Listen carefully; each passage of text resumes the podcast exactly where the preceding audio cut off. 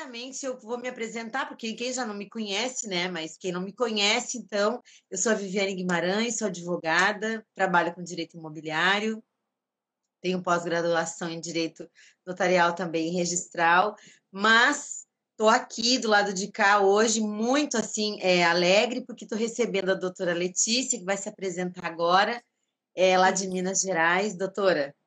Então, eu sou oficial do cartório do Barreiro, aqui em Belo Horizonte. É o cartório de registro civil e notas. Então, a gente trabalha muito com essa matéria que a gente vai falar aqui agora, que vai ser da uso campeão e alguns aspectos, né? É, além disso, eu sou mestre em Direito é, aqui no, no, Brasil e também em Portugal, fiz dois mestrados e doutoranda também. E, mas eu acho que o mais relevante aqui para a gente é essa minha paixão pela, pelo tabelionato de notas e pela, pelo direito imobiliário. Inclusive, eu coordeno uma pós-graduação no CEDIM, que é o Centro de Direito e Negócios, é, online, então a gente está continuando normalmente e vai começar o próximo módulo agora em setembro. Quem tiver interesse, quiser entrar em contato com a gente. Excelente. É uma.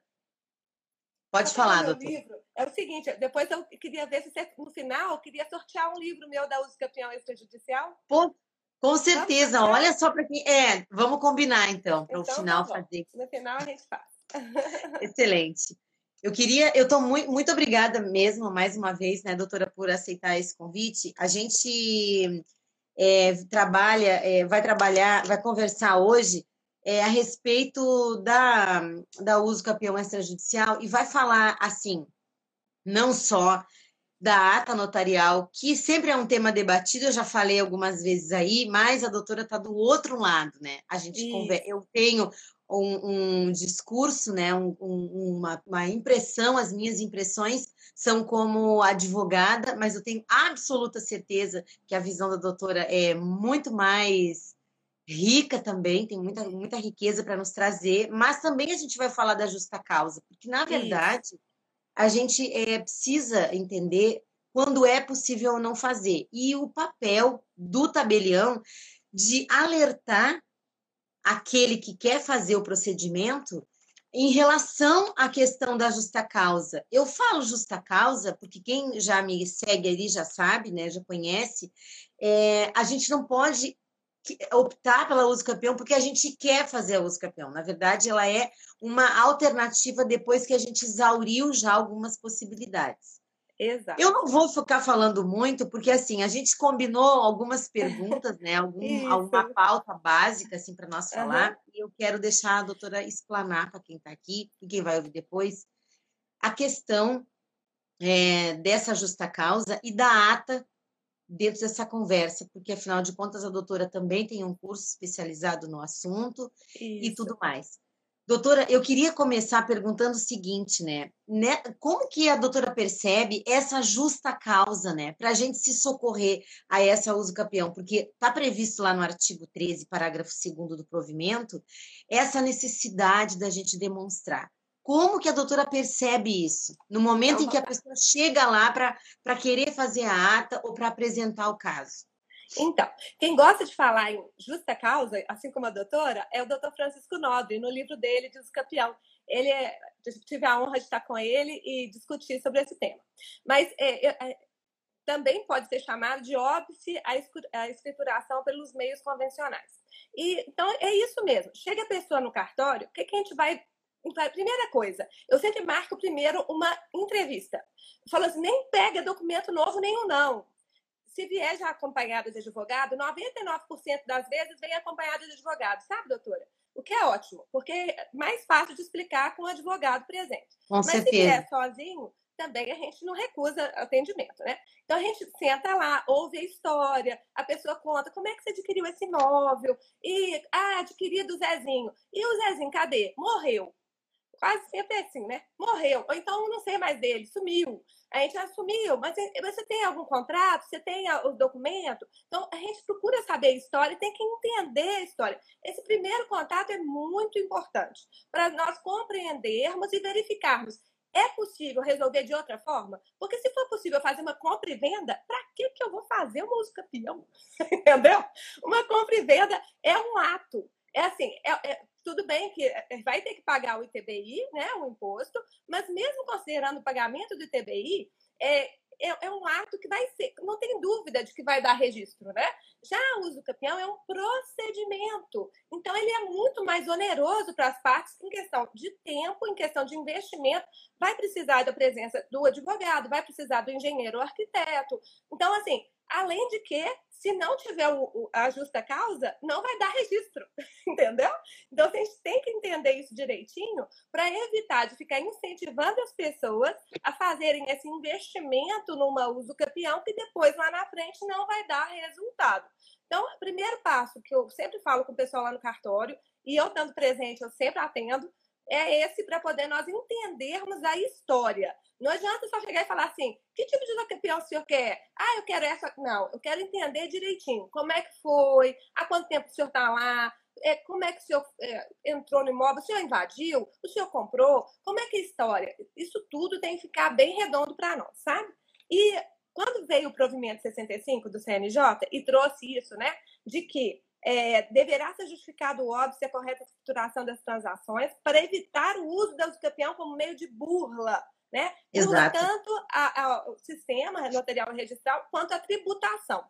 E aí a gente sentou, porque isso é um problema. Os registradores de imóveis ficavam muito inseguros sobre como identificar é, esse óbvio. O que, que é óbvio? É, assim, é, não achei já é óbvio? Mas como é que você não achou? Você procurou? Entendeu? A pessoa que te vendeu? Então, nós sentamos. É, nesse livro que a gente escreveu, e tem um artigo meu na internet que até a doutora falou que viu, né? É, esse artigo a gente vai republicar ele agora com algumas atualizações. Mas não é que ele está desatualizado, não. É só na parte da CND que depois eu vou explicar. Mas o que, que acontece? É, nós sentamos, eu, a, a Ana Clara Buxar, que é advogada, e a Daniela Bolivar, que também era advogada na época, agora ela é assessora da juíza da vara de registros públicos. E nós sentamos e, e tentamos imaginar, para poder criar doutrina mesmo, o que, que seriam esses óbices, para orientar os senhores advogados. Tem claro. óbice? Está é, tá presente? Ok, é uma justa causa. Já pode ficar tranquilo que vai, vai dar o, o, andamento na sua uso campeão. E nós fizemos, então, essa relação, sabe? É, lembrando que, gente, esse óbice ou justa causa também tem que ter no inventário judicial. É, aqui em Minas, recentemente, nós tivemos uma decisão, foi em 2019, em que não foi demonstrado um obstáculo à correta escrituração e, com isso, o tribunal é, reconheceu a falta de interesse de agir. Exatamente. É.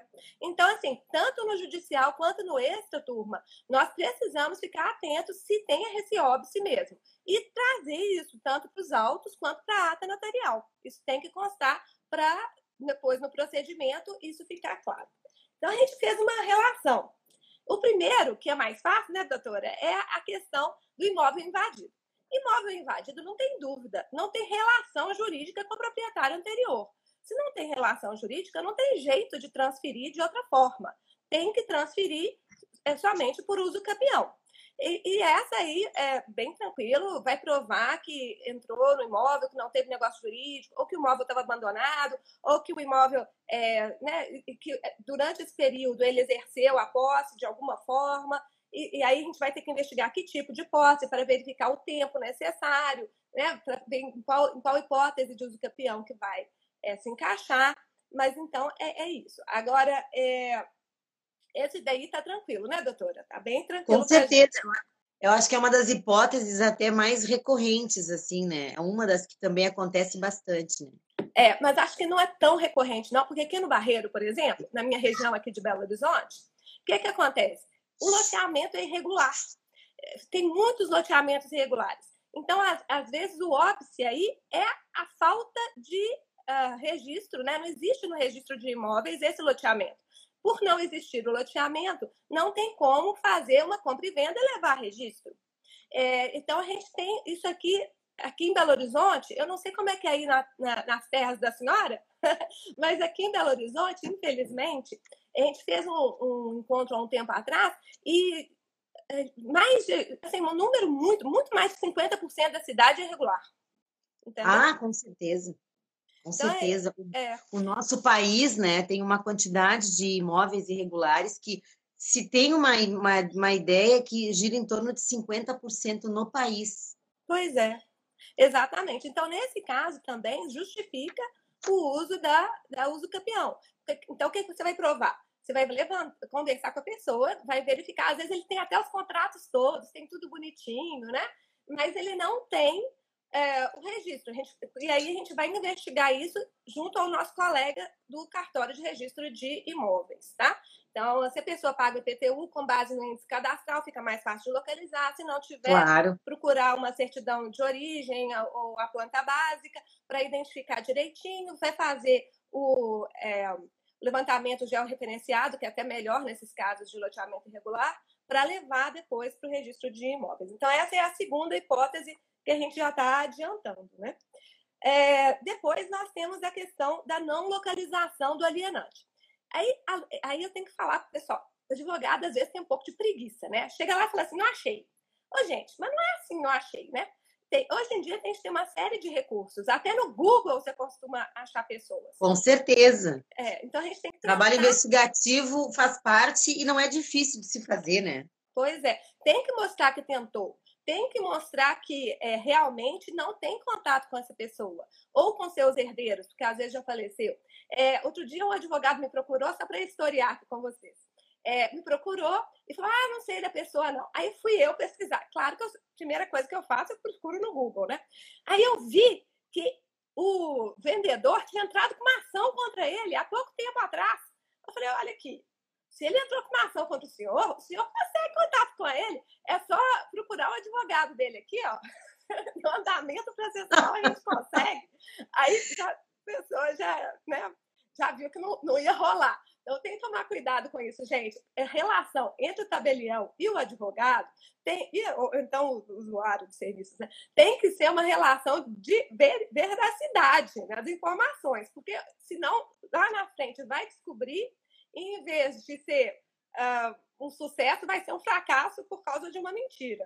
Infelizmente. Exato, exatamente. Eu comento isso e quem me, quem está aqui me, já me já, já me ouviu falar sabe o quanto eu digo isso, o quanto eu falo sobre a relação profissional tabelião, profissional registrador, profissional tabelionato e profissional registro de imóveis. A gente tem que ter essa proximidade e assim tem que ser íntegro. É isso aí. Sem esquema, não adianta. É sem não esquema, sem enrolação. Senão, não ali na frente vai dar um problema, porque não é assim, né? Pois não é. é é, nós, tabeliães, nós fazemos questão de entender bem a história e o registrador, a mesma coisa. O registrador, ele também vai conferir tudo de novo. Então, a chance de dar errado é muito grande se tiver mentira envolvida. Então, vamos Com falar certeza. a verdade e vamos em frente. O que mais? Outro, outro, outro caso que aqui no Barreiro tem muito foi o seguinte: é, tinha, tinha uma, uma loteadora, essa loteadora faliu e ela faliu e os sócios não são localizados. Porque se a loteadora falir, gente, a gente vai ter que procurar os sócios para verificar se teve ou se não teve uma liquidação. Né? A gente sabe que, infelizmente, no Brasil, as empresas também nem sempre sofrem, é, passam por essa liquidação que deveria ter para extinguir. Né? Elas se extinguem irregularmente. Mas até isso nós também temos que pesquisar para verificar se é, se é o caso. Se for o caso de uma extinção irregular, não localizando os sócios, né? É, nós vamos ter que entrar com o uso campeão, porque não tem outra forma da gente conseguir é, fazer essa transferência, tá? É, o, o, cuidado que a pessoa tem que ter, e eu até falo isso no meu artigo, é verificar se realmente já, já acabou a liquidação da pessoa jurídica, né? Se ela já foi liquidada. É, porque Exato. senão, se ela realmente já foi liquidada ou extinta, você vai ter que entrar contra os sócios no polo passivo. Agora, se ela ainda tá, é, ela ainda existe, aí ela vai figurar no polo passivo. Então, isso tudo a gente tem que verificar. É mais um trabalho investigativo para o advogado. verificar a situação dessa empresa, procura na junta comercial. Hoje é fácil. É, a maioria dessas certidões estão disponíveis até online nas juntas comerciais, né? Para poder Exatamente. Tá? Então, isso aí é outra situação que é justa causa. A quarta situação pessoa jurídica que não tem certidão negativa de débitos. Eu vou explicar isso. É, na lei, é, na Lei 7433, né, é, exige-se a apresentação de certidão negativa de débitos e também na 8212, que é a lei que trata da, do INSS. Né? Então, o que, que acontece? Sem certidão negativa de débitos, não se conseguia fazer a aquisição de imóvel é, de pessoa jurídica. Isso, no entanto, foi objeto de julgamento pelo Supremo Tribunal Federal e também pelo Conselho Nacional de Justiça. No meu uhum. artigo, depois, se a senhora quiser até lançar ele aí, porque eu não vou ficar falando é, número de ADI, número de coisa aqui. Claro, com certeza. Mas, é, no meu artigo, eu, eu historio isso direitinho. E aí, o que, que acontece? Não tinha CND, a pessoa já tinha pago, porque é, infelizmente acontece isso, né? O ideal era que ninguém pagasse nada sem antes procurar o tabelião. Por quê? Porque o tabelião vai verificar. Está em nome da pessoa mesmo que comprou? Essa pessoa, esse imóvel tem alguma indisponibilidade? Que agora a gente tem que consultar, né? Aquela, aquele código na, é, na central de indisponibilidade de bens. A gente verificaria tudo e só depois faria a transferência. Mas, infelizmente, sabemos que não é assim que funciona. Às vezes o povo já paga tudo e nem contrato faz. É ou não é? É só na, no, no fio do bigode. Que eu, é só no fio Exatamente. Aí depois, quando vai ver, a, a pessoa é, era devedora ou a empresa era devedora e já foi penhorado bem, aí é aquela confusão. Né? Aquela confusão. Mas, bom, o que, que a gente vai fazer nesse caso agora em que a pessoa jurídica não tem CND? muitos códigos de, normas, que são é, regulamentos feitos estadualmente, cada estado tem o seu, é, já vem reconhecendo essa jurisprudência do Supremo Tribunal Federal e do CNJ internalizando isso nos códigos de normas. Minas uhum. Gerais, até pouco tempo atrás, não tinha isso. A gente tinha que exigir a CND. Entrou em vigor agora, né, é, no mês dia 30 de junho, entrou em vigor o novo Código de Normas de Minas Gerais e no novo Código de Normas afastou a necessidade de apresentação da CND federal. Com isso, já não tem mais esse óbice. Então, se, se não tem exigência, não tem o óbice. Se tem exigência, já tem o óbice. Até o doutor Marcelo Couto, que também tem um livro excelente sobre os campeões. Comenta o assunto. É, ele fala disso, tá? É, agora, lembrando, gente, não quer dizer que não precisa pedir CND que você está garantido, não. Porque nós sabemos que no Código Tributário Nacional está previsto que qualquer alienação de pessoa que está inscrita em dívida ativa pode ser considerada é, é, fraude de execução se não tiver outros bens para suportar o débito. Então, tomar cuidado com isso, gente. Ao fazer uma compra e venda, é bom fazer uma pesquisa de como é anda a vida dessa pessoa, está disponível na internet, tá? É, você pode tentar tirar a CND na internet, tá bom? É fácil de apurar essa informação, né? Isso, mas assim, de qualquer jeito, a questão do óbice nos estados onde ainda se exige a CND, não tem CND, entende-se que há óbice ou justa causa, tá? Imóvel uso capiendo, eu já falei que, que o loteamento irregular já está tranquilo. Recusa a fazer o inventário por, por parte dos herdeiros do alienante. Então, vamos lá, gente. Eu faço muito inventário aqui no cartório. Aliás, que sucesso que foi a Lei 11441. Concorda, foi. doutora? Foi um totalmente. É. Sorte a nossa. Nossa, eu consigo fazer. Você ter uma ideia, é, a gente está tá lavrando inventários aqui com uma semana. É, Imagina. Depois que já pagou o ITCD, né? Porque a questão do ITCD em alguns estados ainda é um pouco demorado. Aqui em Minas, dependendo da situação, demora um pouquinho o ITCD, sabe? Mas calculou o ITCD, a gente tira certidões, lavra o inventário em uma semana. Onde você conseguiria isso no judiciário? Né? Não conseguiria. Nunca! É, pois é. Então, é, essa questão do, do, inventário é um sucesso. Mas o que, que acontece? Vamos lá. É, comprou o, o, o, João comprou o imóvel do Joaquim. É, conhecia muito Joaquim, tá, nem, nem passou a escritura, nem teve pressa, porque é meu amigo, Joaquim, tudo bem. Aí Joaquim vai e morre. Morre Joaquim. E o João quer, quer passar o imóvel para o nome dele. Como é que faria? Se os herdeiros de, de Joaquim aceitarem fazer o inventário, olha só como é que eu estou fazendo aqui, tem dado muito certo. A gente faz o inventário, no inventário consta aquele bem imóvel, mas eu também consto a obrigação de transferir como ônus, de forma que um bate com o outro e aí o ITCD não vai incidir duas vezes, né? Vai, Exatamente. Incide sobre esse imóvel. E aí resolve, tem resolvido bem aqui em Belo Horizonte, tem funcionado. Mas isso depende de os herdeiros aceitarem fazer esse inventário. E às vezes, sempre tem um complicado na família, não é? Filho complicado sempre tem. Às vezes tem cinco filhos, quatro são ótimos, beleza, mas um fala, não vou fazer. Aí, gente, aí complica. Aí, então, o que, que acontece? É, nós, nós, nessa hipótese, a gente até tem que interferir para verificar isso de o um herdeiro realmente se negar. Herdeiro falar, não, não vou fazer inventário de jeito nenhum, aí já está caracterizado o óbvio, meu ver. A doutora concorda? Totalmente, porque não há, não há como né, é, resolver uma questão de forma extra do judicial dessa forma quando tem um esse tipo de impedimento. É, acarreta um, um problema, né? A gente já tem um problema que poderia ser resolvido e que muitas vezes, assim, eu acho que nesses casos a gente cabe até tentar fazer uma mediação para tentar convencer, tentar explicar, tentar justificar, porque às vezes as pessoas acham que vão se comprometer se fizerem isso. Às vezes é, é. Por, é, por, razões, a, a, a negativa da, da pessoa em fazer é por razões que são assim muito pequenas, entendeu? Uma pequena situação, não vou ficar junto na mesma sala, no mesmo lugar com fulano, por exemplo, né? Eu concordo, Uma doutora. Assim. Inclusive, eu sou mediadora judicial, né? Já, já tenho a minha, já estou cadastrada lá no CNJ. E a gente tenta, assim, fazer esse tipo de é, encontro. Agora não mais presencial por causa da Covid, mas claro. até eletrônico, às vezes a gente tenta. Mas, Sim. Bom, é, às vezes a pessoa se recusa. E aí, como é que a gente vai fazer se a pessoa se recusa? Não vai ter jeito, né? É, vai se recusar, nós vamos ter que ignorar é, essa viabilidade do inventário e aí a gente considera isso uma justa causa para uso campeão.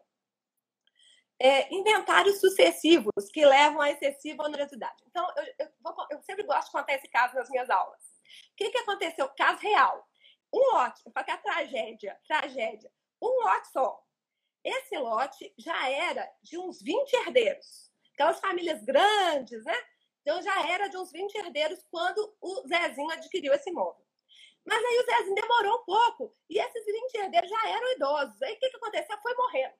Foi morrendo e, e a tragédia maior foi morrendo não só os herdeiros, como os cônjuges dos herdeiros.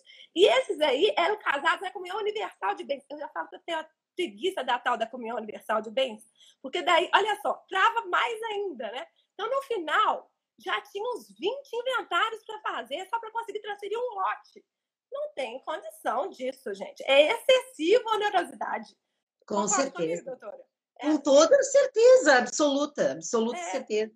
Aí, excessiva onerosidade. Assim, é, eu não posso te dizer o que, quantos inventários vão ser considerados excessiva onerosidade. Não sei. A gente vai ter que ver no caso concreto. Mas, claro, com um inventário não é. Porque os registradores ficavam lá sem saber. Isso aí é caso, inventário daria, entendeu? É, então, é isso aí. Eu acho que é um caso, sim, de excessiva onerosidade. E vamos para frente. E imóvel, por final, né, doutora? Imóvel inferior ao módulo urbano ou rural. Essa é. hipótese de, de imóvel a doutora gostou desse assunto, a gente até conversou um pouquinho, né? É, se for uso campeão constitucional, nós podemos passar por cima. É, mas nem sempre a gente está falando de uso, de uso campeão constitucional. A gente, às vezes, está falando de um outro tipo de uso campeão. E aí, vamos lembrar um pouquinho da, da uso campeão constitucional? Assim, dos quais são Claro, exatamente. Para a gente poder, é, a gente poder lembrar, né? Então, a uso campeão constitucional está prevista no artigo 183 da Constituição, onde está estatuído que aquele que possuir como usuário urbano de até 250 metros quadrados por cinco anos, ininterruptamente, utilizando para sua moradia ou de sua família, adquirirá o domínio desde que não seja proprietário de outro imóvel urbano rural. Então, esses são os requisitos da uso campeão constitucional urbana. Mas nós também temos a uso campeão constitucional rural, que está no artigo 191 da Constituição, que fala o seguinte: aquele que não sendo proprietário de imóvel rural ou urbano, possua como seu por cinco anos, sem oposição, área de terra em zona rural não superior a 50 hectares, tornando-a produtiva para o seu trabalho de sua família, tendo nela sua moradia, adquirir a propriedade. Então, a jurisprudência é tranquila de que nessa, é, nessa hipótese de uso campeão constitucional fica afastada a necessidade de, é, de observar o módulo urbano ou rural. Mas em outros casos de outros tipos de uso campeão, por exemplo, uma extraordinária, né? Porque a pessoa já tem outro imóvel, é, não tem jeito de usar esse aqui, ou então se o imóvel é superior a 250 metros quadrados, não tem jeito de usar, aí te, é, é teria que observar o módulo. Mas o que, que a gente pode fazer se não observou? Eu tive um caso interessante aqui no cartório. Vou, vou, é bom caso porque a gente historia aqui. Era o seguinte: é, dois, duas pessoas construíram uma casa geminada no mesmo lote. E já estavam lá há, há, mais tempo, já estavam lá há, vamos colocar cinco anos que já resolve. Né? Estavam lá há seis anos, é, é, essas duas pessoas. E quando a gente fez o procedimento, a gente fez o procedimento e a gente falou, olha, poderia até ser constitucional aqui e tal, mas daí um deles tinha outros imóveis. Então não dá para fazer uso campeão constitucional. Aí o que, a gente fez? A gente fez a extraordinária. Não, na verdade, eu sempre prefiro fazer a extraordinária. Gente, vou explicar para vocês. Porque daí não tem que passar para aquela análise de justo título, que isso é outra questão. Exatamente. O exato. que é justo título? É, eu sei que a jurisprudência é bem tranquila. Justo título é qualquer documento que a pessoa é, entenda que, que, que justificaria né, o negócio e tal. Uhum. Mas para o registrador, quando ele entra em análise de justo título, às vezes trava tudo. Então, eu prefiro fazer sempre a extraordinária, tá? Ou a constitucional ou a extraordinária. Então, nesse caso lá, dava para fazer a extraordinária, porque era só somar a posse do pessoal anterior, eu somei a posse, tudo bem, e fizemos a extraordinária. É, e aí fizemos em conjunto, porque o, se fosse para fazer dividido, não daria o módulo. Então, como é que a gente fez? Os dois, as duas pessoas, né, que tinham essa casa geminada, entraram em conjunto com a uso campeão. A gente fez a uso campeão do imóvel e eles ficaram depois em condomínio, proprietários, deu registro até. Claro. ficaram proprietários em condomínio. Então, isso é uma alternativa para essa questão do módulo. Agora, assim, doutora, eu tenho acompanhado a jurisprudência e não tem dúvida, é, essa questão da do módulo urbano e, e no caso do campeão constitucional, o Supremo Tribunal Federal já julgou nesse RE 422349, né, em 2015, e o STJ, mais recentemente, julgou também é, um caso de campeão rural constitucional. Foi no, no RESP 1040-296.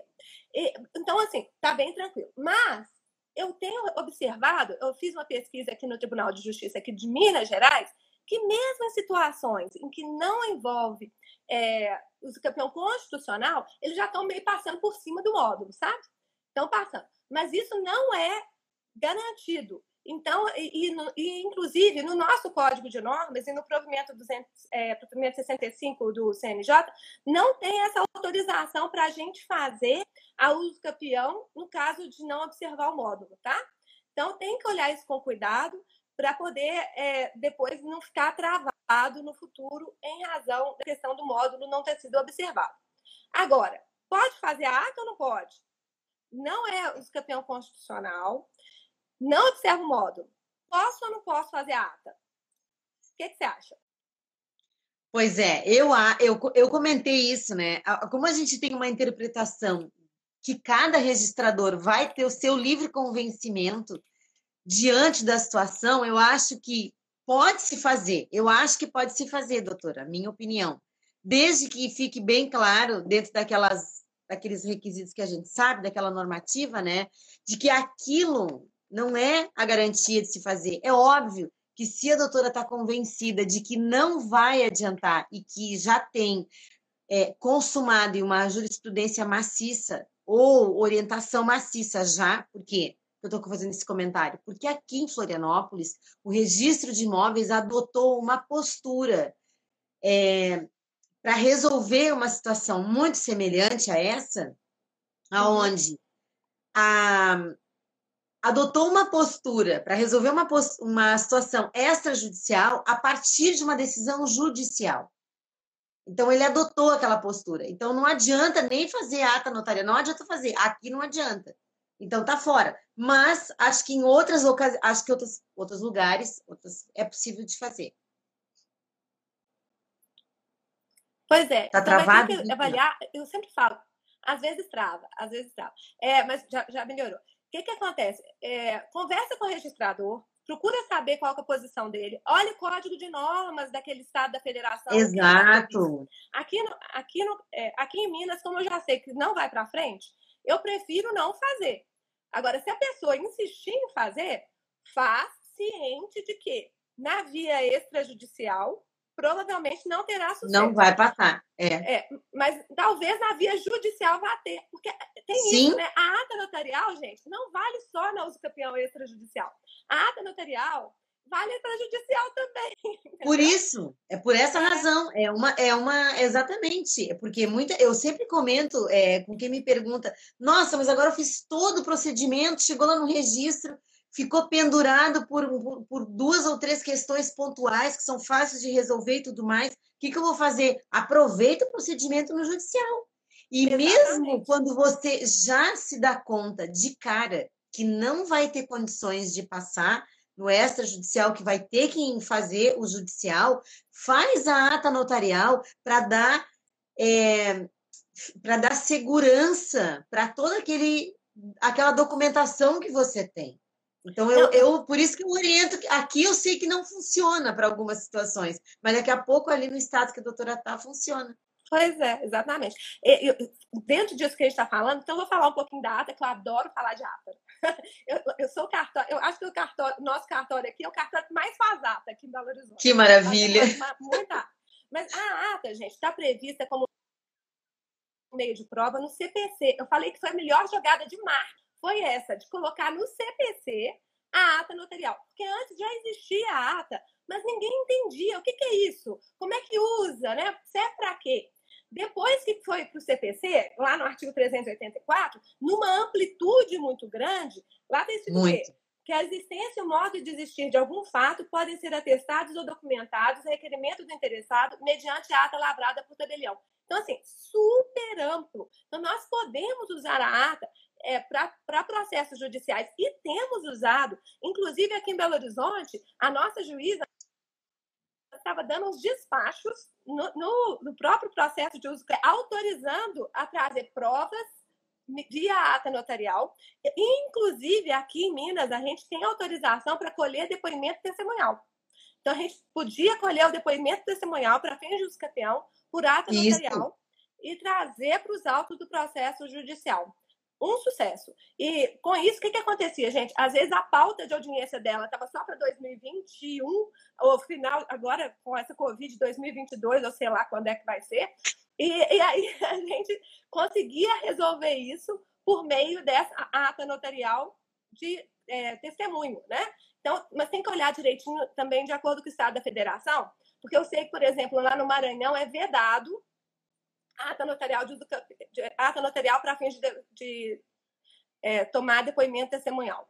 Eu acho que isso é muito triste que tenha acontecido lá, porque no CPC não tem restrição nenhuma em relação a isso, ao contrário, né? Pelo contrário. Ao contrário, é, ao contrário, está bem previsto lá que pode usar para tudo, e até fala é, no parágrafo único do 384 que dados representados por imagem ou som, gravados em arquivos eletrônicos, poderão constar da ata. E aí eu faço isso eu, quando eu tomo depoimento testemunhal, eu gravo o depoimento e junto na ata. Que daí, se o juiz quiser Exato. ouvir, ele ouve. Né? Então, achei até que. Porque, até porque me, me, me permita fazer uma consideração, doutora, é, com toda certeza eu tenho casos aonde assim é, a gente fez a colheu esse depoimento da pessoa da testemunha mas não só, a gente não, assim, não é só dizer o que a pessoa sabe, mas dizer quem é aquela pessoa. Porque eu acho Exatamente. que tem muito a ver isso. Uma coisa é a gente trazer um sujeito, assim, ó, eu vou ficar de testemunha para uma para uma pessoa que mora lá no estado do Paraná. É claro que não, entendeu? Como é que eu sei que ele mora, mas assim, ó, não é o ideal. O ideal é que se é um, se é um, um, claro que serve, né? É claro que a doutora vai analisar o caso, tudo bem. Mas assim, dizer quem é essa testemunha, né? Ela é vizinho, ela mora do lado. Então, assim, quando eu vou pedir para que o tabelião ou a assessora que está autorizada por ele a fazer essa checagem, essa visita ao imóvel, eu já previamente falei com os vizinhos, com os confrontantes. Eu já falo para o tabelião ou para o assessor, olha, você vai até lá e quando você chegar lá, você vai, vai ver a situação e já vai encontrar dois confrontantes. Já eles vão ficar de testemunha. Eu gostaria que você colocasse, consignasse na ata para mim o depoimento das pessoas, entendeu? Se eu posso arrastar junto ou fazer a diligência para pegar essas assinaturas, eu já pego, entendeu? Então eu acho que tem essa coisa da gente poder assim, como que a gente orquestra isso, né? com o tabelião? Exatamente. Como que a gente orquestra isso com as pessoas? É, lá, lá, no cartório, eu sempre prefiro ouvir como testemunhas. Porque que testemunha melhor que essa? É uma testemunha super qualificada. Porque ela, além de tudo, ela tem interesse. Por quê? Porque Exato. ela quer que invada o imóvel dela. Então, é, é, eu normalmente peço isso confrontantes. E, inclusive, eu avalio. Porque o que, que acontece? Normalmente, se o imóvel uso capiendo é irregular, também os vizinhos são irregulares. E aí, como é que a gente vai saber que ele é o confrontante? Aí eu peço provas para verificar que ele é o confrontante. Conta de água, luz, telefone, é, cartão de crédito, isso. De prova. Mas eu faço essa avaliação e consto isso na ata, que eu verifiquei, ele não tem, ele não tem é, escritura porque o imóvel é irregular, não tem registro, mas eu constatei que ele é, é, ele é confrontante há quanto tempo, entendeu? E normalmente eu peço até comprovantes do início, do meio e do fim da posse, para demonstrar que essa pessoa realmente é confrontante e há quanto tempo que ela é confrontante.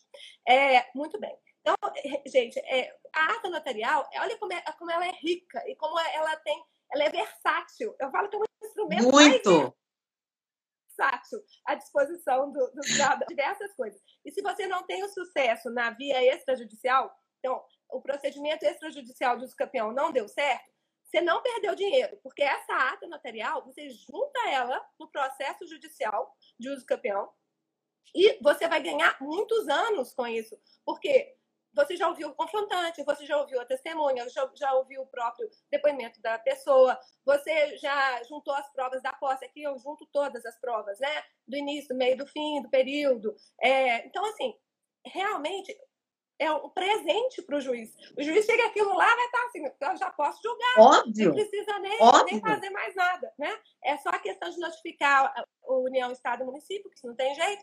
É, infelizmente, devia ter uma possibilidade da gente fazer isso, né? Da, de, uh, da gente mesmo notificar a União, Estado e Município. A gente tabelião. Mas, infelizmente, não foi assim que a lei escolheu. Então, deixa para o registrador ou para o Poder Judiciário fazer. Tá? É, mas, então, é isso. A ata, a ata é super versátil. Se você pode também fazer atas complementares, igual está previsto no provimento 65. O provimento 65 prevê que a, a ata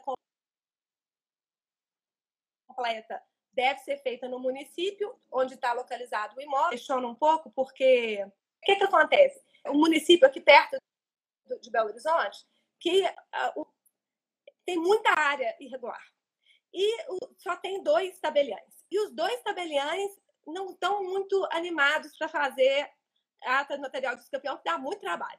Aí, o que, que acontece? Poderia fazer comigo, mas quando veio o provimento 65, exige o que seja o tabelião da localidade.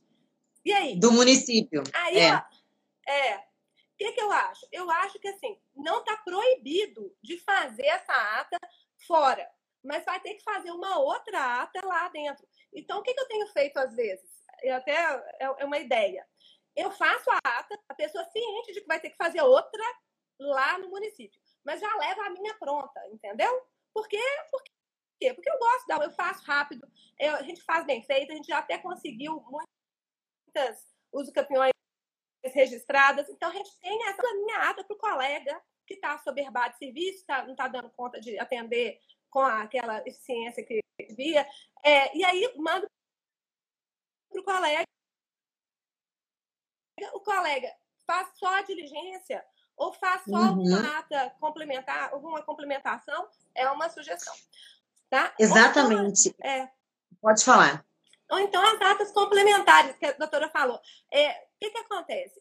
Vamos supor que lá no município é, os confrontantes mudaram-se, né? Os, os, confrontantes moraram 20 anos lá, mas hoje uhum. eles moram aí é, em Florianópolis, tá bom?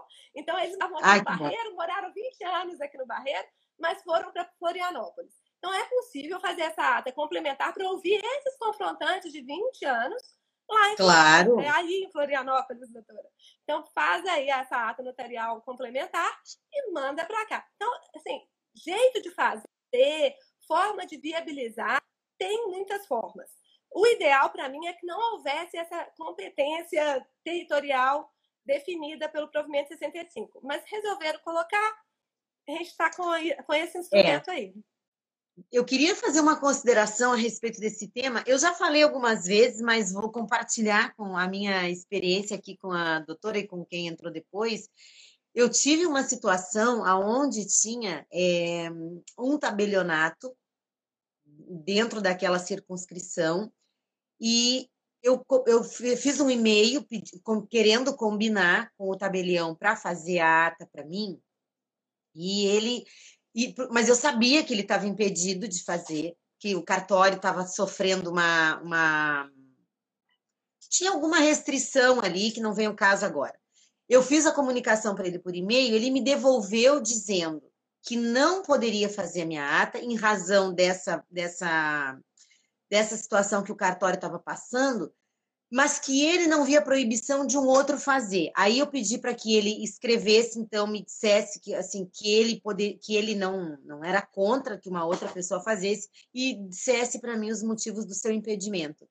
Eu juntei esse e-mail e levei para um tabelião, para um outro tabelião do município do lado, que teoricamente não tinha competência para fazer. E falei para ele, doutor, eu estou com esse problema aqui. Recebi, está aqui o e-mail que eu recebi do, do, do, do colega, do município que era competente para fazer. Ele não pode fazer, não tem como fazer. E ele disse que não tem nenhuma objeção que um outro faça. Eu disse para ele: se eu conseguir uma autorização judicial para o senhor fazer, o senhor faz para mim, frente. Aí ele falou, claro, eu falei, então o senhor escreve para mim por e-mail que o senhor pode fazer, porque se o senhor não vai fazer, eu vou ter que pedir para uma outra pessoa. Então eu quero pedir uma autorização judicial para que o senhor possa fazer.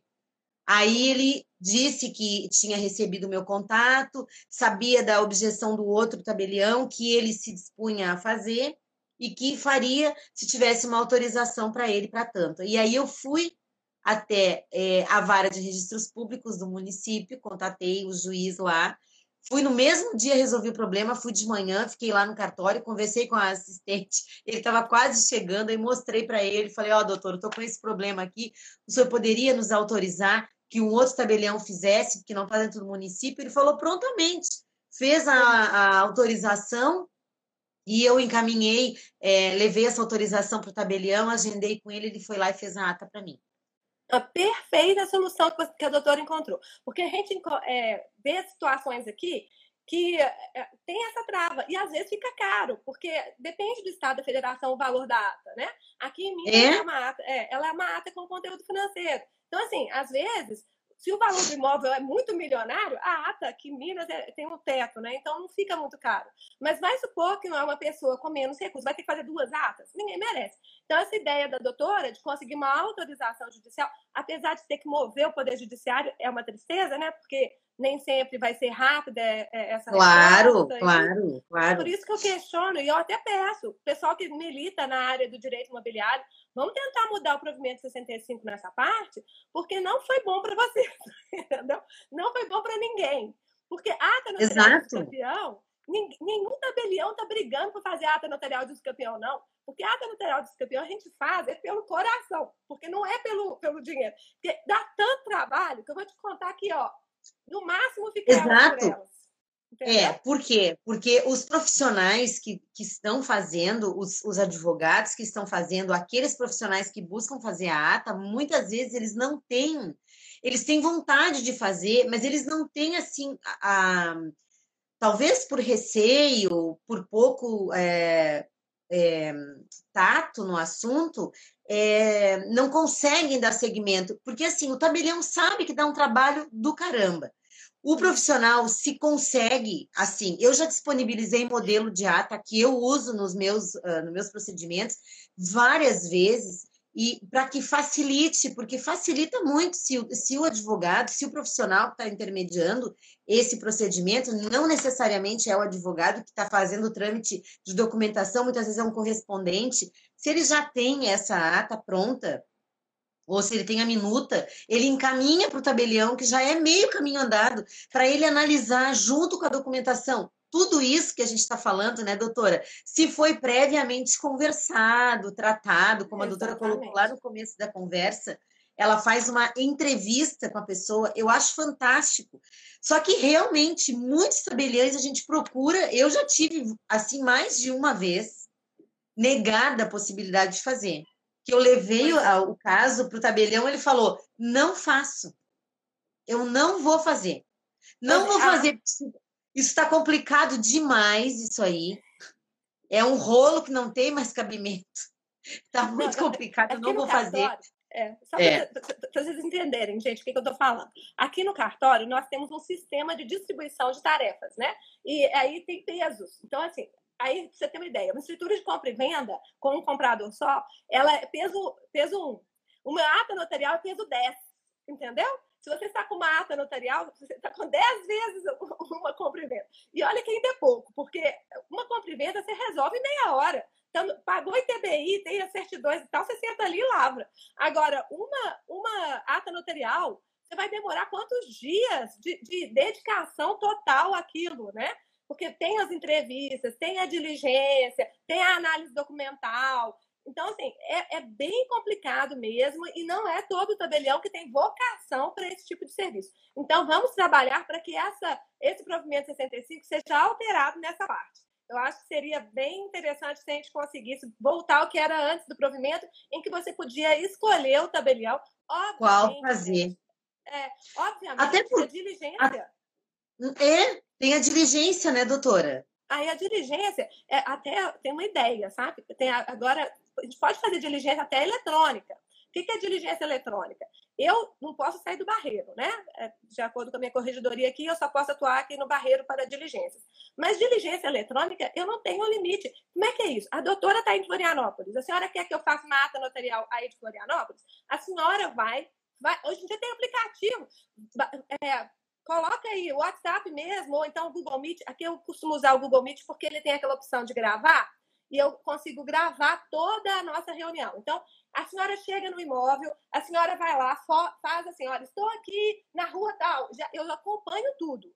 É, estou entrando aqui na rua tal, mostra lá a rua tal. Estou entrando agora no imóvel tal, aí mostra que está entrando. A pessoa tem Olha que maravilha isso. Olha só. É, eu posso usar como, por que, que eu vou ficar nesse atraso de dizer que tem que ser o tabelião da localidade? Mas, bom, de qualquer forma, se quiser que seja o tabelião da localidade, ele pode fazer só a ata de diligência, uma ata complementar de diligência, e eu faço a ata toda de, de depoimento, hum, de, de, tudo. Hum, boa! Eu posso fazer isso. Também pode. Boa! Né? Boa! É, então, é, até... A ata, só uma pergunta, doutora. A ata, nesse caso de nós, digamos que eu preciso fazer uma ata eletrônica, e daí eu vou, combino com a doutora, vou até o lugar, faço todo o levantamento das informações, gravo tudo, a doutora acompanha, como numa, como numa live que a gente está aqui como agora, live, aonde eu vou, exato, onde eu vou fazer a descrição do imóvel, vou lá na rua, mostro a, a, a placa da rua ali com o nome da rua, e mostro o imóvel, e mostro o confrontante, o vizinho, e a doutora grava tudo, depois vai transcrever tudo isso para dentro da ata. Eu levaria esta ata que a doutora fez, eletrônica, encaminharia, no caso, né? Para um tabelião que, deve, que é do município, dizendo que, é, que essa ata que a gente fez eletrônica, ela se complementa a esta para que ele cheque essas informações e dê, vamos dizer, legalidade não seria o termo, para que ele dê. É, para observar a competência que está prevista. Observar a competência, exatamente. É, porque legalidade ela já é legal, né? A, já a, é. A doutora, André, é, a doutora Andréa Baeta, que é registradora, é, substituta aqui do quarto é, RI, ela está assistindo a nossa live e diz que recebeu uma ata assim, deve ser minha. deve ser minha, porque eu faço muitas, eu faço muitas aqui. É, e, e, é como eles falaram aqui, olha só que coisa mais esquisita. Eles falaram aqui, a corregedoria, que eu não posso sair do Barreiro. Barreiro é uma região aqui dentro de Belo Horizonte. Mas, Sim. pelo provimento 65, eu posso fazer a ata de Belo Horizonte, não posso? A, a competência não é municipal? Então, como é que eu faço? Eu não saio de Belo Horizonte, eu não saio de, de Barreiro, fico lá, mas eu posso atuar em Belo Horizonte todo, não é? Então eu faço eletrônica, entendeu? Eu não estou saindo do Barreiro, então ninguém pode falar que eu estou descumprindo a ordem, a ordem do juiz, que falou que eu tenho que ficar lá dentro. Porque, gente, hoje em dia, você dentro do cartório, você está no mundo inteiro. É, agora, com, com o provimento 100 do CNJ, a gente está podendo fazer escrituras. É, tem gente assinando de Londres, tem gente assinando de Nova York, está preso lá causa de Covid. Por que, que eu não posso fazer uma diligência? Até está previsto lá, né, que a gente pode fazer diligência de ata notarial, que a gente pode fazer ata notarial eletrônica também. Está previsto no provimento 100 do CNJ também. Então, é, gente, eu, é, eu... É, é, isso. Pode falar, doutora. Não, era só para concluir que, que é, realmente não vejo nenhuma necessidade dessa, dessa restrição que o provimento 65 criou. É uma restrição que, de certa forma, é, eu acho que em alguns lugares não só dificulta, como obsta o procedimento que busca essa, essa celeridade, né? E assim, porque, e vamos combinar aqui, eu também acho, sabe o que? Eu tô olhando do lado de cá, eu converso com um monte de tabeliães, assim, de todas as regiões, e com aqueles que recebem a documentação, porque a doutora deve ter uma assessora aí, deve ter assessores que trabalham junto com ela, que se encarregam de receber aquela documentação. E vamos combinar que tem um monte de gente super despreparada que junta dois, três documentos e acha que o mundo está resolvido.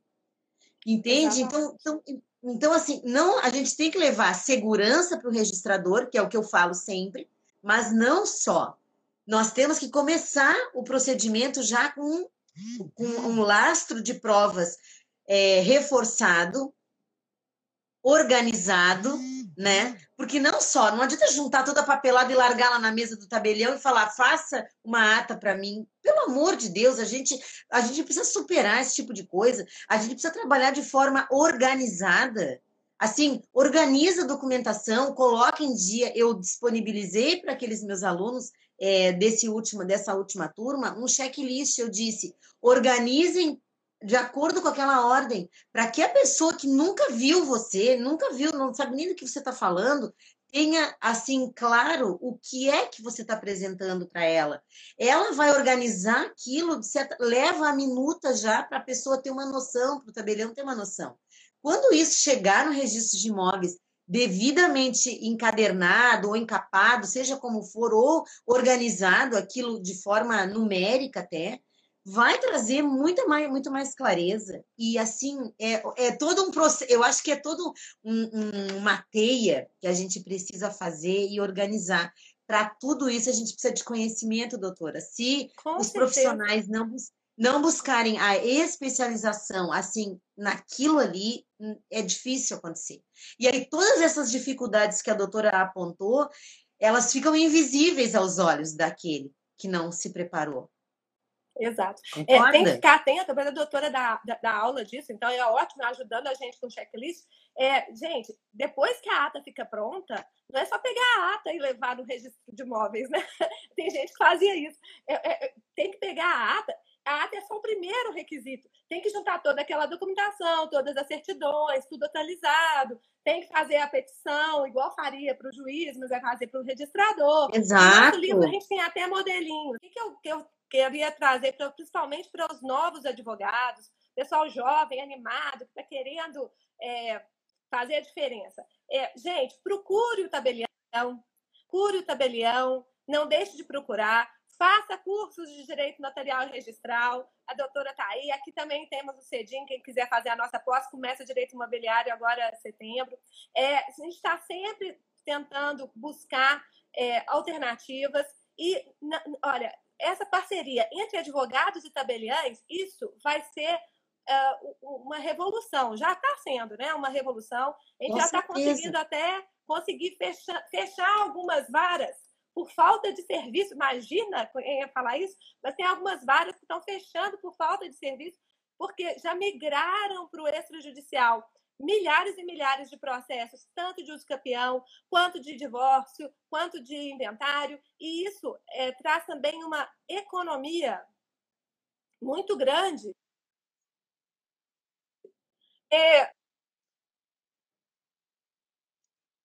o custo de um processo é muito alto. É, o processo tem um custo alto para o Estado. Quando esses processos, né? É, então, vamos trazer para o extra, se a gente trazer essa facilidade, a gente, é, o tabelião realmente quer ver as escrituras dele dando registro, então ele, ele tem esse em que a documentação esteja correta, em que esteja tudo direitinho. Procura, então, é, vamos tentar cada vez mais fazer parcerias entre os advogados e os tabelionatos e os registradores também, por que não? Porque Exatamente. juntos a gente vai conseguir fazer a diferença. Eu acho que é isso que eu, eu tenho absolutamente, eu tenho absoluta certeza disso. Eu fiquei tão feliz assim de escutar isso, porque eu falo muito isso. Então eu não estou pensando, eu estou no caminho, né? Eu estou no caminho, estou no caminho. Quando eu falo que essa judicial é, é, é, uma, é uma forma da gente se colocar. Nós temos alguns segundos que estão restando, final ali, 20 segundos, doutora. Eu agradeço, já agradeci a todos. Então, assim, pode encerrar aí, é, se despedindo. Para mim foi uma honra, viu? Estou emocionadíssima. Para mim foi uma super honra. Estou sempre aqui disponível. Se quiser falar sobre outros assuntos também. Estou vendo diversos ex-alunos meus aqui na, na live. Obrigada.